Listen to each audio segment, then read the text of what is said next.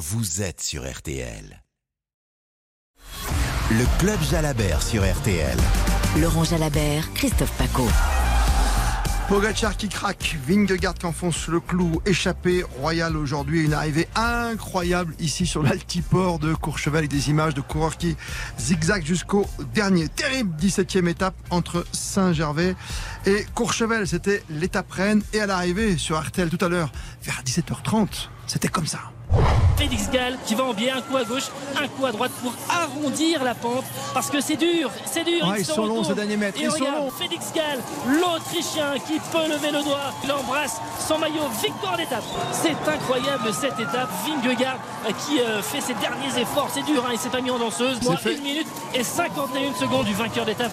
Voilà l'étape aujourd'hui pour Félix Gall, Simon Yates deuxième 34, euh, Bilbao à 1,38, Vingegaard une 52, Godu premier français à 2,09 et donc plus que jamais maillot jaune Vingegaard qui pointe désormais avec Pogacar avec une différence de 7 minutes 35 au classement après 17 étapes.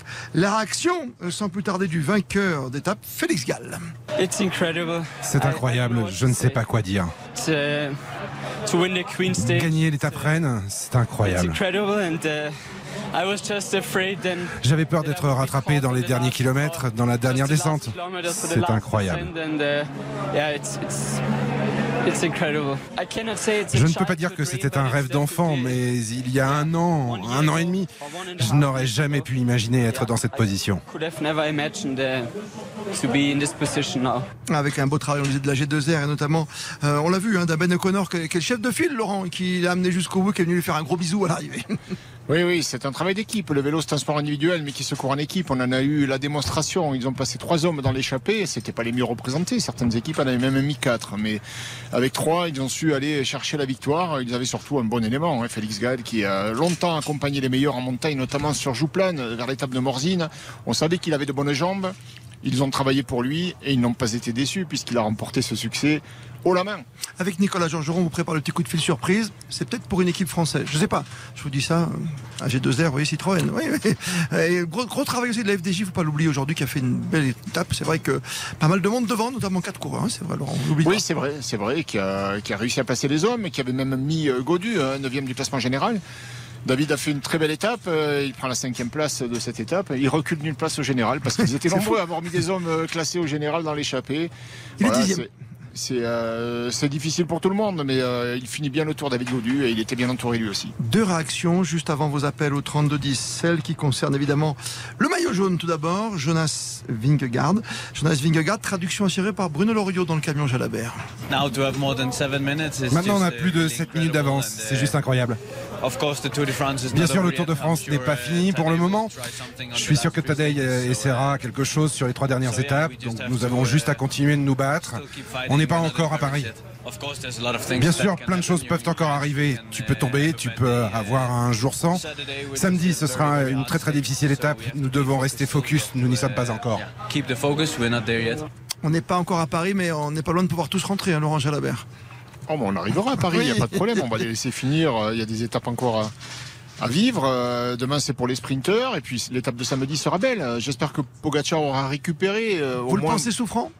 Non, souffrant, non. Je crois qu'il est, il est cuit, il est fatigué, il a, il a beaucoup donné. et Peut-être que sa préparation n'a pas été optimale finalement avec le recul, mais euh, voilà, je crois que c'est un coureur de tempérament qui, qui est forcément très déçu parce qu'il court pour gagner.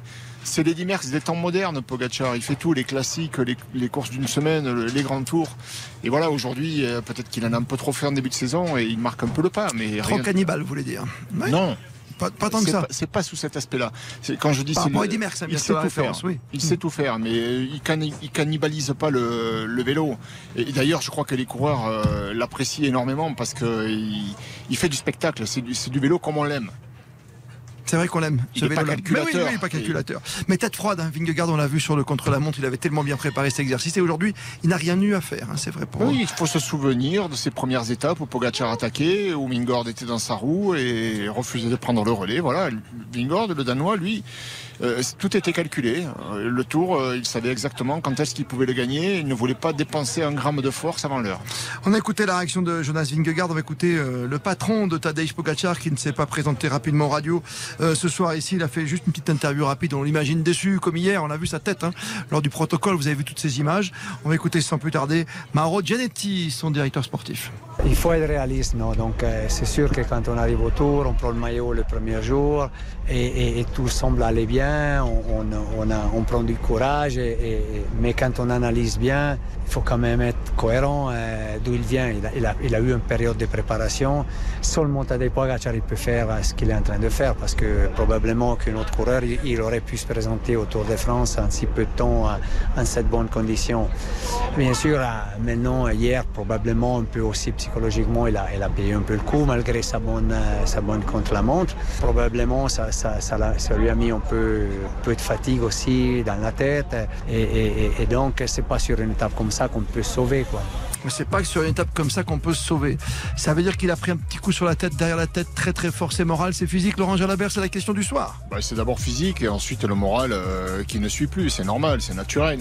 Quand on a l'ambition de gagner le tour, quand on rêve de maillot jaune et, et qu'on sent qu'on n'a pas la force de d'atteindre son objectif et qu'on voit son adversaire principal s'envoler, le moral s'envole avec. C'est terrible ce qui est arrivé aujourd'hui, évidemment, à euh, Tadej Pogacar, formidable compétiteur face à Jonas Vingegaard. Félix Gall remporte l'étape devant Simon Yates, qui fait une très belle étape à 34 secondes. Bilbao à 1,38, Vingegaard à 1,52. Goduc, cinquième à 2,09 et très loin à 7,37. Tadej Pogacar qui termine en 22e position. Au général, Vingegaard devance Pogacar désormais de 7 minutes 35. On en parle avec vous. Je sais que Louis et Nicolas sont déjà là. Laurent Jalabert, à tout de suite. RTL.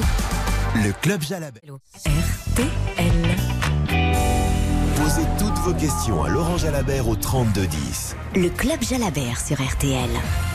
Et c'est- vrai que ce soir, c'est Vingegaard qui enfonce le clou. On l'appelle le roi soleil désormais pour un deuxième succès euh, sur les Champs-Élysées euh, dimanche. Mais encore un peu de route. Encore deux étapes avant peut-être une étape de montagne qui pourra bousculer un peu la hiérarchie. Mais 7 minutes 35 d'avance, c'est énorme face à Tadej Pogacar. Et dire qu'il y a deux jours, Laurent, il n'y avait que 10 secondes d'écart. Qu'en pensez-vous? 32-10, voici Louis qui nous appelle de Lille sur le 32-10. Bonsoir Louis. Oui, bonsoir. Bonsoir Louis. On vous écoute. Bonsoir. Bonsoir. Laurent, bonsoir euh, euh, Christophe, Christophe. c'est bien. Oui. Oui, non, moi j'avais une question dans ce que vous disiez un peu dans le prolongement. C'est que je trouve qu'il y a le mental et il y a le physique. Alors, je vais prendre deux images. J'ai d'abord vu Pogacar qui recevait sa famille sur le tour jeudi.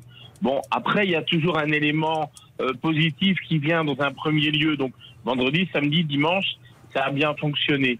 Mais après, euh, vous l'avez dit, Christophe, il y a eu quelques fantaisies dans la piscine de, Oui. de lundi, etc., etc. Et donc, on le sent un peu moins concentré. Face à ça, une autre image, Vingegaard. Vingegaard, hier, dans le chrono, il y a un virage à droite après 200 mètres, un virage à gauche après 200 mètres. On voit euh, sur les 4-5 premiers qui partent, il y en a trois qui tombent, qui dérapent.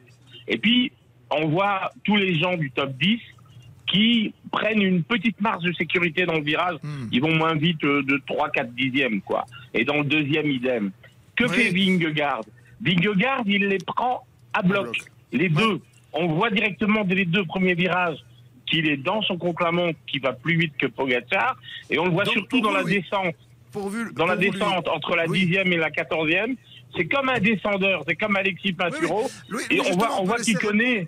Laurent Jalabert Voilà. sur l'attitude et cette Et- différence. On, on peut le répondre, on peut répondre à Louis? Oui, c'est deux, deux styles, euh, deux ambiances, ça, ça n'a rien à voir. Euh, Pogacar, c'est un fanfaron, euh, c'est un garçon très sérieux, très travailleur, mais, mais qui se prend peut-être moins au sérieux et, et il, il est très ouvert. Je pense qu'il, enfin moi je le connais pas personnellement, mais il est comme ça. Voilà, Euh, le saut perdu dans la piscine, c'est parce que c'est un jeune de de son époque. Euh, Comme il, de manger il un aime bien croissant faire des, vélo, oui. il aime bien faire des, bêtises comme ça, mais ça ne veut pas dire qu'il n'est pas concentré euh, sur son sujet. L'autre, à l'inverse, bah, c'est la froideur, quoi. C'est quelqu'un qui est très méthodique, qui a l'air, en tout cas, très méthodique. Il laisse rien au hasard, même quand il a 7 minutes 35 d'avance. en- Encore ce soir, il dit le tour est pas terminé, on se méfiera jusqu'au bout.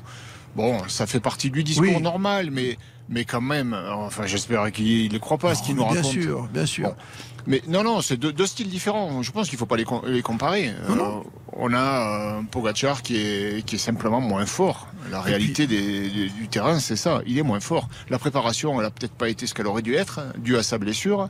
On pensait qu'il serait plus fort en fin de tour, mais finalement la fatigue a pris le dessus. Peut-être parce que la base n'avait pas été assez solide. Peut-être aussi parce que le début de saison était trop costaud, finalement, comparé à Vingord, qui était court. Rappelons-nous de Paris-Nice. Il était quand même court. Mais dans sa tête, il n'y avait que le Tour de France. Il n'y avait que le tour, et sur le tour, ben, il est sur une autre planète. Et vous l'avez dit, peut-être que bah, tout simplement Pogacar veut plus euh, croquer un peu à droite à gauche hein, pour euh, son palmarès et afficher peut-être euh, voilà pour lui euh, d'autres victoires que de, sur le Tour de France, quoi, tout Et simplement. à côté de ça, pour faire référence à ces virages pris à fond la caisse là, par euh, Vingord, euh, ben, je pense que chez Jumbo, on laisse rien au hasard. hein. C'était calculé, c'était calculé. Nicolas est avec nous. Merci Louis pour votre analyse. Nicolas, bonsoir. Bonsoir Laurent, bonsoir Christophe. Bonsoir. Alors oui, euh, bah, tout le monde, euh, y compris moi, euh, semble très surpris du changement de scénario entre Vingegaard et Pogacar. Euh, ma question, c'est donc la suivante. L'écart qui les sépare tous les deux ce soir, est-ce qu'il n'était pas prévisible? Je m'explique, on a longtemps cru à un duel ultra serré, un suspense qui durerait jusqu'au bout. Est-ce qu'on n'a pas refusé de voir certains signes annonciateurs et je pense notamment voilà à la façon de courir des deux, la préparation de leur tour. Est-ce que ça suffit à expliquer l'écart au classement ou est-ce que c'est vraiment une immense surprise? Moi, je pense que la Jumbo avait prévu ça. Et je pense que depuis très longtemps, depuis plusieurs jours, voire même plus d'une semaine, euh, leur stratégie c'était toujours la même durcir la course, durcir, durcir, durcir, que ce soit jamais de temps de répit pour épuiser l'adversaire. Parce qu'ils étaient sûrs de la force de Vingord et, ils n'étaient pas sûrs que Pogacar tienne le coup. Ça, je pense qu'ils étaient sûrs. En revanche, nous, on peut pas nous en vouloir d'avoir cru qu'ils étaient au même niveau. On n'a jamais, euh, on n'a jamais constaté que ben, Vingord était tellement supérieur. À part peut-être sur les pentes du Marie Blanc, là où il y a en 1 km et demi, il a réussi à prendre 45 secondes à Pogacar. Après, ça s'est nivelé. euh, Pogacar a fait une partie de son retard et il semblait être au même niveau. Bon, voilà, avec un Vingord qui calcule et qui compte les coups de pédale et qui se défend et, un Pogacar qui tire à tout va euh, ses cartouches sans trop calculer. Donc on préférait le style de Pogacar, plus offensif, à celui de défensif de, de Vingord, qui était dans son rôle. Donc je pense qu'on ne peut pas nous en vouloir d'avoir pensé qu'ils étaient au même niveau. Mais avec le recul, maintenant, c'est facile de dire euh, bah, Oui, c'était prévisible. Moi, quand on m'a posé la question avant le chrono, lequel des deux sera devant? Il me semblait que ben, Pogacar tournait beaucoup les jambes, comme il le fait toujours, mais qu'il manquait un petit peu de puissance là où Vingord ben, avait cette capacité à mettre là. une dent de Ouais. moins et à revenir avec de la force. Euh, je me suis dit, tiens, sur un chrono, il peut arriver à lui prendre une vingtaine de secondes. Il, il devrait sortir du chrono devant. Et alors, s'il sort devant, euh, je pense que le tour sera gagné. On pensait 20 secondes et c'était euh, une 38 hier hein, sur le chrono. Et ce soir, c'est énorme hein, puisque Vingegaard n'arrive qu'avavec une 52 de retard sur Félix Gall et 7,37 pour Pogacar. Et je peux quand même préciser que euh, quand je l'ai vu attaquer dans le final du, du- du col de la Lose, Vingard, je, je- on me posait la question est-ce qu'il va aller au bout? Je me suis dit là, là où il part, il peut aller chercher tout le monde s'il est aussi fort qu'hier. Et ben Bah non, oui. il l'a pas fait. Il n'a pas réussi. Il n'a pas écrasé la course aujourd'hui. Il a même été euh, dans le der- la dernière rampe en difficulté. On l'a vu. Il est arrivé avec la- grimace et Peyo Bilbao l'a même sorti de la roue. Philippe est avec nous de Franche-Comté. Merci à vous, Nicolas. 3210 3210. Bonsoir, Philippe. Oui, bonsoir Christophe, euh, bonsoir euh, Laurent. Alors, moi je voudrais revenir, je voudrais revenir un petit peu sur le justement sur le chrono d'hier. On arrive à une 38 d'écart, on va dire une peut-être une 10 avec le changement de vélo. Une 10 à la vitesse où ça fait à peu près un kilomètre. Et je voulais faire le parallèle Laurent qui, aujourd'hui fait aussi du, triathlon et, euh, et qui a fait la diagonale des fous, donc il fait aussi de la course à pied. Euh, je vois pas en semi-marathon au niveau mondial euh, terminer une course entre le premier et le deuxième avec avec un kilomètre d'écart, c'est complètement inconcevable. Donc sur deux sports d'endurance, comment Laurent, est-ce que vous analysez le fait qu'il puisse y avoir autant d'écart sur un chrono aussi court? Je n'ai pas bien compris la, la comparaison avec, avec la, la course à pied. Euh, évidemment, un kilomètre en course à pied, il se fait pas une minute 10. Hein. Il se fait. euh, il Un se fait kilomètre en- de course à pied, ouais, à vous 20 courez à km heure, 10 il se, fait- il heure, se ouais. fait à 3 minutes, en 3 minutes. Non, mais, mais je, je pense que des écarts comme ça sur un marathon, il y en a. Hein. Et Quand le- les costauds devant s'en vont euh, et qu'ils laissent sur le carreau les autres, ben, ils, ils font des écarts. Non, moi je ne l'explique pas autrement que par euh, une course mieux maîtrisée du côté de Vingord qui, savait exactement à quel moment il allait euh, taper fort et il l'a fait. Et il l'a bien fait, en tout cas déjà hier, et puis ce soir, il n'a même pas eu à forcer son talent puisque Pogacar a craqué de lui-même et il est ce soir à 7,35 de Vingegaard, course remportée par Félix Gall d'AG2R Citroën. A tout de suite Laurent, le dernier appel, le petit coup de fil surprise aussi, 32 10 32 0. Le Club Jalabert. RTL. RTL. Le Club Jalabert. Le petit coup de fil qui va bien comme chaque soir dans le Club Jalabert. Laurent, à votre avis, euh, si je vous dis AG2R Oui, Citroën, Ouais, bien sûr. Vincent Lavenu peut-être? Oui, ou Le Julien Jordi, Ou peut-être. Julien Jordi, le directeur sportif. Vous avez gagné, c'est comme votre pari au début de tour euh, sur Pogacar et Vingegaard, vous avez misé 10 euros, il y avait 5 et 5. Bonsoir Julien Jordi. Bonsoir à vous. Et bravo, ça y est, Bravo, vous ouais. tenez à cette victoire. hein. Ouais, merci, merci. Euh, C'est clair que c'est toujours difficile de remporter une victoire sur les routes du Tour de France. Voilà, c'est chose faite et de belle manière euh, en plus sur l'étape reine euh, de cette édition 2023. Donc beaucoup de sourires dans le bus actuellement pour redescendre à notre hôtel. Oui, ça libère, hein, ça libère de gagner. Et quand on voit un Ben O'Connor rouler à fond jusqu'à plus de force pour au bénéfice de l'équipe finalement et qui a favorisé cette victoire de, de Félix Gall, euh, ça doit faire plaisir. Oui, exactement. Euh, Je rappelle souvent à mes coureurs, un sport individuel qui se pratique en équipe. Et je pense qu'aujourd'hui, on a bien maîtrisé cet élément. Ah, on vous perd dans la descente du bus, à mon avis. Ça, c'est le col de la Lose. Hein. Pourtant, ils sont pas loin, ils doivent descendre de l'Altiport vers Courchevel. Je sais pas si on va pas retrouver euh, Julien Jordi avant la- la fin. Si vous m'entendez. Ça y est, vous êtes revenu, c'est le petit virage après l'Altiport avant l'hôtel, je comprends. Qu'est-ce qui va se passer non, ce non, soir? Ouais, non, bah, ce qui va se passer ce soir, c'est assez simple. Dire, euh, on prend les bonnes habitudes, parce qu'on a heureusement euh, l'habitude de gagner sur le Tour de France depuis quelques années. Donc, c'est toujours des moments assez extraordinaires de partager avec tout le monde, avec le staff, avec les coureurs. Voilà, de lever le, le verre de l'amitié, féliciter l'ensemble du groupe, hein, parce que bien sûr, euh, comme tout le monde le sait, voilà, euh, Victor se construit avec euh, l'ensemble du groupe, le staff, les coureurs. Une fois de plus, euh, voilà, aujourd'hui, comme je le disais, une victoire individuelle mais collective euh, avec le sacrifice, comme le disait Laurent, de, de Ben O'Connor, hein, qui était leader au départ euh, à Bilbao. Ah oui. Il bah, en équipier et c'est grâce un peu à, à lui que Félix a pu remporter cette victoire aussi. Et Julien, il va aller chercher le maillot à points Eh Ben, effectivement, Laurent, maintenant, dire, on va regarder tranquillement le, le classement ce soir. Je veux dire, euh, c'est Six clair, points. 40 points, 6 points. Ah, voilà, 6 points d'écart et, et bon la mauvaise nouvelle c'est que Vingord est sur le porte-bagages. Aïe. il est là lui aussi. C'est qui C'est qui, Vingord? Un petit gant jaune. Ah, il bon, a, il a plus d'adversaires, il a plus d'adversaires pour, euh, pour, Voilà. pour le maillot jaune. Donc euh, voilà, je sais pas s'il a envie du maillot à poids samedi euh, dans, dans les Vosges. Voilà, mais c'est clair qu'on sera sûrement très intéressé euh, samedi pour disputer ce, ce maillot. Mais je sais que Chicone va, va être aussi très fort. Donc euh, voilà, ça sera aussi un bel objectif pour clôturer ce, ce Tour de France 2023. Allez, on vous félicite et on vous souhaite euh, une bonne fin de tour et, et beaucoup de réussite encore. Merci à vous tous. Merci. Salut Julien Jordi, merci d'avoir été avec nous, toute l'équipe qu'on salue dans le bus en ce moment. Euh, AG2R Citroën avant de faire la fête ce soir comme il se doit. Dernier appel ce soir, euh, rapidement. Un Laurent parle à un autre Laurent, ça le fait? Allez, bonsoir Laurent. Oui, bonjour Christophe. Bonjour, Bonjour Laurent. Jalabert. Bonjour Laurent. Euh, voilà ma question. Euh, avec ce que j'ai vu hier euh, au contre-la-montre et aujourd'hui, j'ai plus l'impression que Pogacar est devenu un coureur classique. Malgré qu'il ait gagné deux, deux Tours de France, parce que bon, il a gagné Paris-Nice Ah, oui. et le Tour des Flandres. Est-ce que euh, voilà maintenant, est-ce que Pogacar est plus euh, un coureur classique euh, pour toi, Laurent? Je pense que Pogacar, il peut toutes les gagner, les classiques, et je crois aussi qu'il les gagnera euh, probablement toutes, parce que ça, il va s'y atteler. Il a déjà gagné deux tours, mais il renonce pas au reste, pour autant. Mais c'est vrai que c'est difficile hein, de vouloir tout, tout gagner sur tous les terrains. Euh, On a des adversaires parfois qui ne sont pas les mêmes, qui sont frais, qui sont bien préparés aussi, et ça devient une tâche compliquée. C'est vrai, en tout cas, vous l'avez rappelé, c'est quand même un double vainqueur du tour qui a craqué aujourd'hui, qui compte 7 minutes 35 sur le tenant du titre, Jonas Vingegaard. Aujourd'hui, tout de jaune vêtu ici au sommet de Courchevel. Deux étapes, non pas de transition, on va retrouver les sprinters demain vers Bourg-en-Bresse. Ça, c'est sûr au départ de Moutier. Ensuite, il y aura du Poligny. Et puis, surtout, samedi, il y aura le fameux Markstein pour un dernier baron d'honneur avant les Champs-Élysées, Laurent Jalabert.